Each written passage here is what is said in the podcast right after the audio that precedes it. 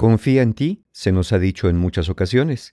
Pero a pesar de esto, ¿qué es exactamente eso de confiar en uno mismo y por qué es tan importante? Yo mismo soy de los que creo que no basta con confiar para que las cosas sucedan. Y sin embargo, sin tener confianza en ti mismo o en ti misma, incluso puede ser muy complicado que empieces a moverte. ¿Por qué es tan importante confiar en ti y qué beneficios puede darte? De eso vamos a hablar en el episodio del día de hoy, así que sin decir más, comenzamos.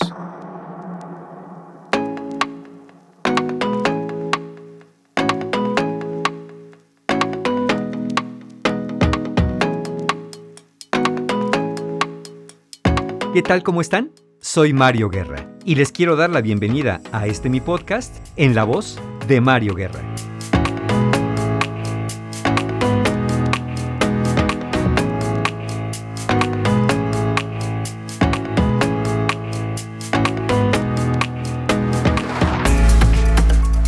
En la década de los años 70, el investigador de la Universidad de Harvard, el doctor Robert Rosenthal, hizo una serie de experimentos para tratar de demostrar cómo influía la expectativa sobre el desempeño.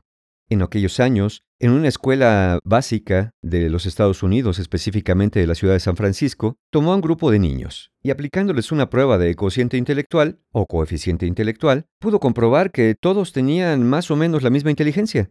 Sin embargo, a los profesores de aquellos niños se les dijo que algunos niños habían resultado ser sobresalientes en la inteligencia. Y así empezó el ciclo escolar. Ocho meses después, volvió a aplicarse la prueba de inteligencia a aquellos niños, aquellos que todos habían salido más o menos normales, muy similares en el cociente intelectual. ¿Qué sucedió? Bueno, que aquellos niños supuestamente más inteligentes que el promedio resultaron sí puntuar con mayor inteligencia que el resto. ¿Cómo pasó esto si todos tenían más o menos el mismo nivel de inteligencia?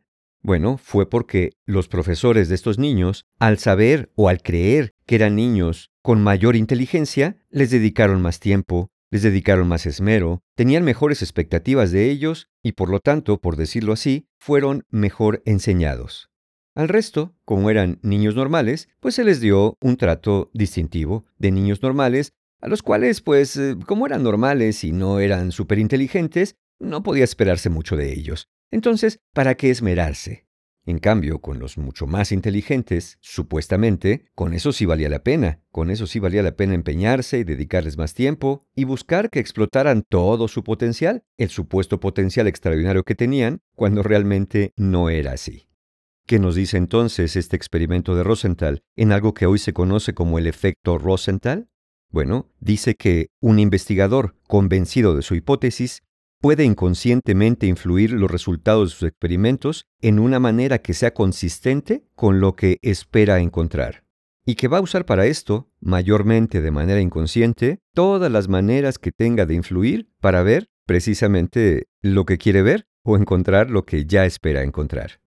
Esto también se conoce como el efecto Pigmalión, que nos dice que la manera que tú pienses acerca de alguien va a generar una influencia en cómo tú te comportes y qué clases de acciones tengas hacia esa persona.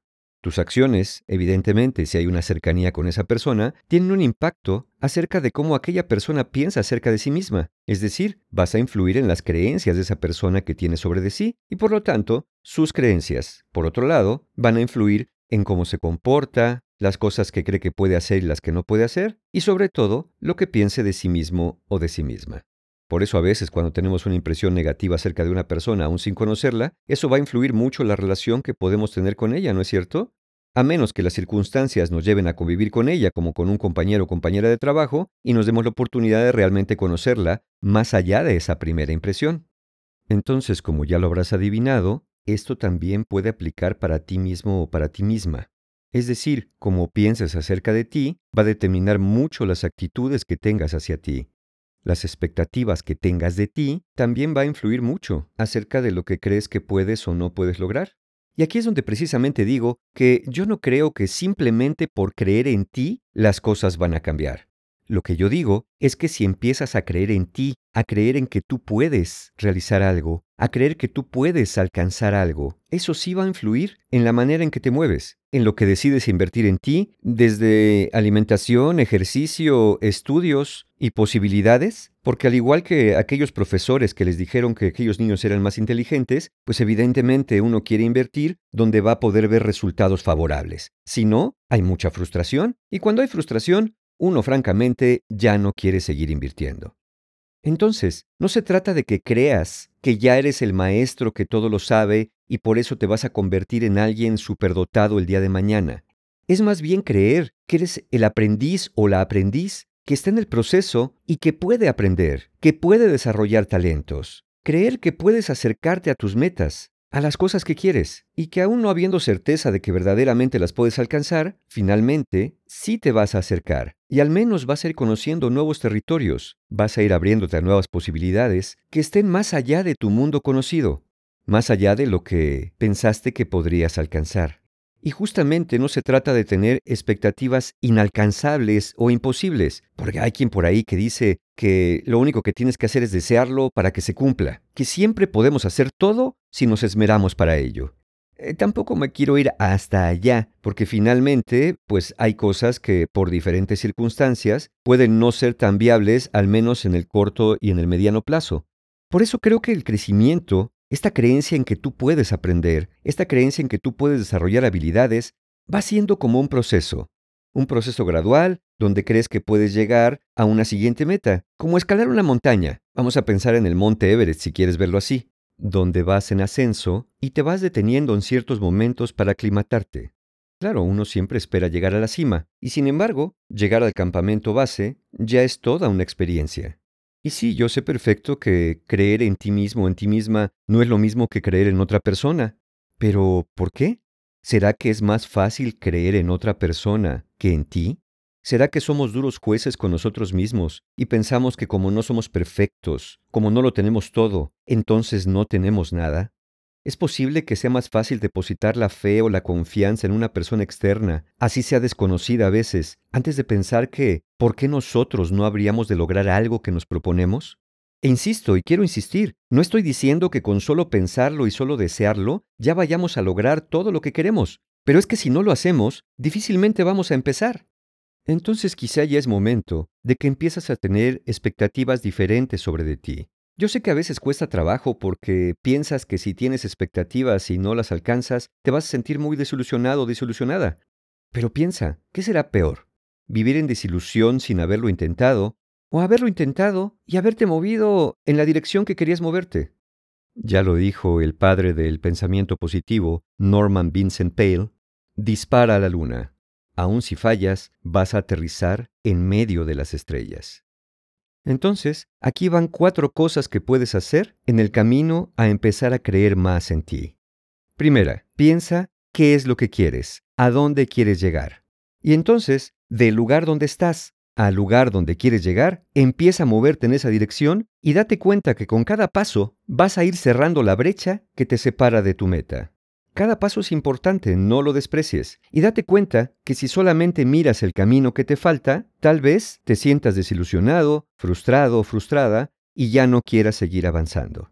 Pero lo importante es que sepas a dónde quieres llegar, que tengas la vista bien puesta en ese objetivo y que te muevas en esa dirección. Segundo elemento. Siempre busca visualizar tu meta de la manera más clara que te sea posible para ti. Hay quien usa frases o imágenes inspiracionales para sentirse animado cada día. Yo no digo que eso esté mal. Yo digo que si esas frases y esas imágenes las usas para recordarte que tienes una meta allá afuera, pueden ser mucho más poderosas. Pero más allá de lo externo, lo importante es que en tu mente creas que puedes alcanzar eso.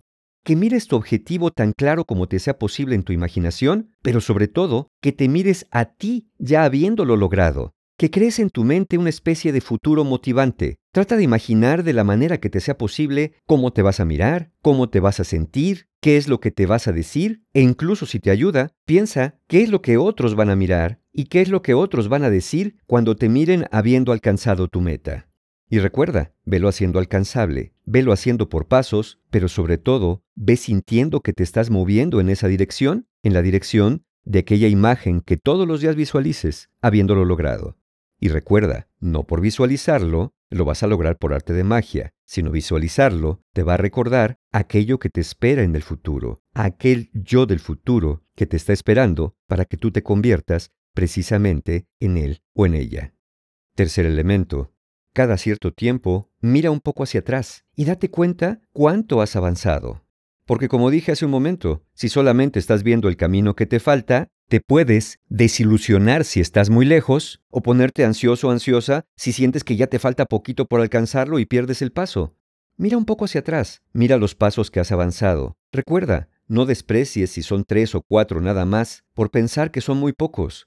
Piensa, hace no mucho tiempo estabas en un lugar estático. Ahora estás tres o cuatro pasos más cerca de lo que quieres lograr. Y ya sé que en el camino va a haber pequeñas desviaciones, eh, fallas, algunos retrocesos y tal vez algunas caídas. Eso es parte del proceso. Creer en ti no quiere decir que creas que tienes que ser alguien perfecto o perfecta que nunca se equivoque, ya lo dije. Creer en ti es creer que si te caes puedes levantarte, que si te desvías o te entretienes en el camino con algo más, siempre puedes retomar. Es evitar castigarte abandonando el camino cuando sientes que no lo llevas en el ritmo que querías. No siempre a la primera vamos a lograrlo y siempre vamos a tener que estar intentando de una manera y de otra, sobre todo si la meta que queremos es grande e importante para nosotros. Lo relevante de esto es que sigas creyendo que allí está, que es para ti y que es lo que tú quieres, y que precisamente vas a trabajar para ello. ¿Te va a llevar tiempo también? Sí, sí, es verdad que te va a llevar tiempo, sobre todo si esa meta, como dijimos, es grande y es importante. Y sin embargo, también todo minuto tiene 60 segundos, ¿no es así? Y finalmente, cuarto elemento, recompénsate por tus avances. Recompensarte no es ahora ya premiarte como si lo hubieras logrado. Recompensarte implica darte palabras de reconocimiento. Por eso es tan importante que tengas metas intermedias, porque cuando alcanzas una meta, así sea una intermedia, puedes darte cuenta con esos marcadores que vas en la dirección que quieres. Por ejemplo, algo que yo hago personalmente es fijarme en ciertos marcadores temporales. Vamos a imaginarnos un año calendario. Yo siempre pongo un marcador al final del mes de marzo, otro al final del mes de junio, otro al final del mes de septiembre y otro al final del mes de diciembre. ¿Por qué? Porque en cada uno de estos marcadores me detengo un momento a hacer una evaluación. ¿Dónde estoy? ¿Dónde estaba? ¿Y para dónde voy? Y vamos a pensar que llegando al mes de marzo no he avanzado tanto como quiero. Bueno, eso me da oportunidad de redoblar esfuerzos, de esmerarme o cambiar de estrategia, para que en el marcador del mes de junio pueda darme cuenta qué tanto estoy avanzando en la dirección que quiero. Así no tengo nada más el primero de enero y el 31 de diciembre como marcadores, porque si eso pasa, a lo mejor llego al 31 de diciembre y me doy cuenta que no me moví en realidad tanto. Los marcadores intermedios son importantes e irnos recompensando al obtenerlos se vuelve también algo fundamental. No digo que tengas que ser indulgente contigo y comerte un pastel o ponerte una borrachera cada vez que alcances un marcador. Simplemente celebra tus logros. Celébralos para ti y si puedes, comparte esa celebración con otras personas que sean empáticas contigo. Porque si alguien te va a decir, ay, ay, en qué poca agua te ahogas, ya por eso estás haciendo una celebración, si apenas empezaste, no, celebra con personas que piensen como tú que todo avance es importante. Dicho esto, es muy probable que también sean personas que pueden creer en sí mismos o en sí mismas, ¿no es así? Creer en ti no es algo mágico, pero definitivamente, si te lleva a moverte en la dirección que quieres, es algo que puede hacer magia.